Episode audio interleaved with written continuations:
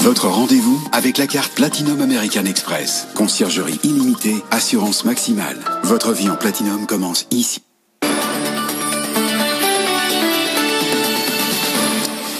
Il est 19h30, tout de suite le journal avec Claire Sergent. Commence par la vaccination qui va enfin pouvoir débuter ce dimanche en Europe. Ah oui, la Commission européenne a donné son feu vert. Hier, en France, on attend encore l'avis de la Haute Autorité de Santé. Ce sera jeudi. Et la campagne vaccinale doit débuter euh, dimanche dans une poignée d'établissements prioritaires réservés aux personnes âgées. C'est un lancement symbolique. On sait que cette campagne va être euh, très longue. Bonsoir, Pierre Kupferman. Euh, pour les salariés, même prioritaires, ils ne seront pas vaccinés avant le printemps. Mais certains employeurs envisagent de s'en charger et de le faire plus rapidement. Au début de la phase 3 euh, de la campagne de vaccination, certains salariés pourront effectivement faire valoir leur statut de public prioritaire. Il s'agit des 50 ans et plus et de tous ceux qui travaillent dans les secteurs euh, essentiels, c'est-à-dire l'alimentation, le transport, la sécurité, l'éducation. Et effectivement, certaines entreprises envisagent de, prendre part à cette colossale opération en gérant directement la vaccination des salariés concernés peu sur le modèle de, ce qu'ils font chaque année euh, avec l'arrivée de, la grippe saisonnière. C'est un sujet qui fait notamment l'objet d'une réflexion chez EDF et chez Renault. Mais rien n'est encore décidé, d'autant que pour le moment, les entreprises qui souhaiteraient euh, s'engager dans la campagne ne peuvent pas passer commande. Hein. Il faut pour cela que les deux ministres concernés par ce sujet, Olivier Véran euh, pour la santé et Elisabeth Borne pour le travail, se mettent d'accord. Le MEDEF, en tout cas, se dit prêt à prendre sa part de responsabilité dans cette campagne absolument cruciale pour assurer une reprise complète et pérenne de l'économie. Mais dans tous les cas, un employeur ne pourra pas imposer le vaccin. Ah non, non, ça c'est une évidence. Tout doit se faire sur la base du volontariat. Et pas question d'ailleurs non plus de d'interdire le retour au bureau euh, à des salariés en télétravail qui refuseraient euh, d'être vaccinés. Le principe du volontariat peut d'ailleurs potentiellement poser des problèmes à une entreprise comme Air France. Euh, si des États interdisent demain l'accès à leur territoire euh, aux personnes qui ne sont pas vaccinées, eh bien, seuls les pilotes, stewards et hôtesses vaccinés pourront être affectés aux liaisons concernées. Enfin, euh, les entreprises qui voudront mener des campagnes internes de vaccination devront impérativement prévoir une feuille de consentement à faire signer par tous les salariés volontaires.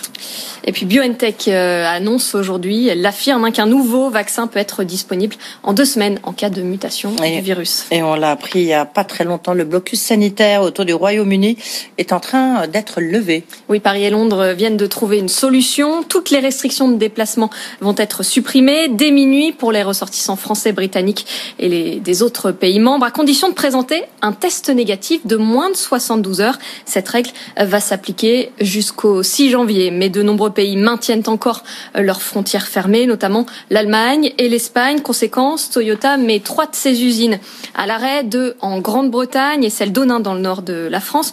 Une suspension d'activité qui aura un impact sur la livraison des commandes. Julien Rizzo. Toyota a préféré prendre les devants. Plutôt que de subir des arrêts désorganisés, le constructeur a décidé de fermer sa production, car dans ces conditions, impossible d'assembler la Toyota Yaris, explique Jean-Christophe Deville, le vice-président de Toyota Manufacturing en France. On est ici sur une usine euh, qui fabrique un véhicule toutes les 57 secondes, donc c'est des centaines de véhicules, c'est environ 1200 véhicules qui sont fabriqués par jour et qui nécessitent des pièces qui viennent de plusieurs origines. On en a qui viennent d'Angleterre. Et donc quand les pièces ne peuvent pas venir et que les camions sont bloqués physiquement, on n'est pas en capacité de finaliser l'assemblage de nos véhicules aujourd'hui. Une interruption de la production qui tombe au mauvais moment car les carnets de commandes sont pleins, une situation qui préoccupe les salariés, selon le secrétaire du CSE, Thomas Mercier. Aujourd'hui, l'inquiétude n'est pas forcément financière pour les salariés, mais rattraper la production l'année prochaine, donc faire des samedis et des dimanches. Sachant que pour attendre une Yaris, il faut attendre 75 jours. Donc ce délai va être encore plus long. Donc forcément, il va falloir produire plus vite. Pour l'instant, le constructeur a prévu de redémarrer la production lundi prochain en espérant que les frontières seront rouvertes. Euh, Julien Rizzo, et puis un mot sur le Brexit. Les discussions butent toujours sur la pêche. Euh, Michel Barnier juge la dernière offre britannique totalement inacceptable, je cite, mais il dit qu'il reste prêt à négocier jusqu'à la fin de l'année et au-delà. À 19h35, on poursuit avec les États-Unis, cette fois-ci qui épinglent de nouvelles entreprises à leur liste noire. En tout, elles sont 103, 58 chinoises et 45 russes. Ces entreprises sont accusées par l'administration Trump d'avoir des liens avec l'armée de leur pays. Il leur est interdit d'acheter des composants américains.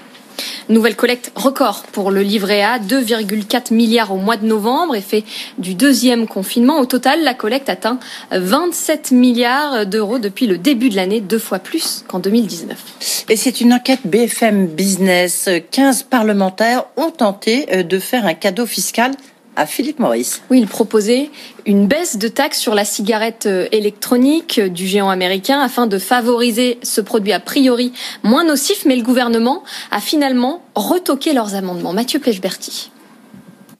Ils sont passés inaperçus au milieu des milliers d'amendements d'un budget de crise sans précédent. Cet automne, dix députés et cinq sénateurs ont proposé de diviser par deux les taxes sur la cigarette électronique de Philippe Maurice, la HIT. Selon nos calculs, cela aurait conduit à une perte fiscale de 17 millions d'euros pour la sécurité sociale et autant en plus dans les poches du fabricant de Marlboro. L'amendement a été voté au Sénat avant que le gouvernement ne parvienne à l'enterrer in extremis à l'Assemblée. Derrière ces amendements, le ministre du Budget, Olivier Dussopt, avait bien senti le lobbying de Philippe Maurice et a préféré botter en touche. Le député Charles de Courson et le sénateur René-Paul Savary savaient que ces amendements étaient favorables aux géants américains. Ils ont fait confiance au cancérologue David Kayat qui promeut la cigarette électronique de Philippe Maurice depuis plusieurs années. Ils n'ont fait que reprendre mot pour mot les arguments du cigarettier sans jamais en mesurer l'impact fiscal sur les comptes publics. Mathieu Pechberti. Et puis dans le secteur pharmaceutique, on l'apprend, la biotech euh, Valneva, hein, qui est en phase 3 de son vaccin anti-Covid, elle prépare une introduction sur le Nasdaq l'année prochaine. Euh, la biotech franco-autrichienne, déjà cotée à la Bourse de Paris, vient d'obtenir l'accord de ses actionnaires lors d'une assemblée générale aujourd'hui. Mais il reste encore beaucoup d'étapes à franchir. Le calendrier et le prix d'introduction n'ont pas encore été fixés. On poursuit avec l'épilogue du fiasco Mediapro. Ah oui, le tribunal de commerce de Nanterre a validé l'accord de rupture trouvé il y a une dizaine de jours entre la Ligue de foot et le diffuseur espagnol. Avec ce feu vert, le foot français va enfin pouvoir tourner la page et se projeter dans l'avenir. Simon Tenenbaum. En point final, après deux mois de négociations, selon l'accord, la Ligue de foot récupère ses droits télé et s'engage à ne pas poursuivre Mediapro, dont l'ardoise dépasse 300 millions d'euros. Pour solde de tout compte, le groupe espagnol s'est engagé à payer 100 millions d'euros, les deux tiers ont déjà été versés, donnant un peu d'oxygène au club français exsangue. La chaîne Téléfoot s'arrêtera, mais elle pourra diffuser la Ligue 1 jusque fin janvier, le temps de trouver un nouveau diffuseur. Des discussions vont officiellement pouvoir s'ouvrir avec Canal+, appelé à la rescousse, mais qui en position de force compte récupérer les droits de la Ligue 1 pour longtemps et à bon prix, à peine les deux tiers de ce que payait Mediapro. La Ligue n'a pas beaucoup de marge de négociation, en l'absence d'autres candidats déclarés pour faire monter les enchères, à moins d'espérer une surprise, pourquoi pas du côté d'Amazon, qui après avoir pris une partie des droits de Roland Garros, vient de rafler des matchs de la Ligue des Champions en Italie.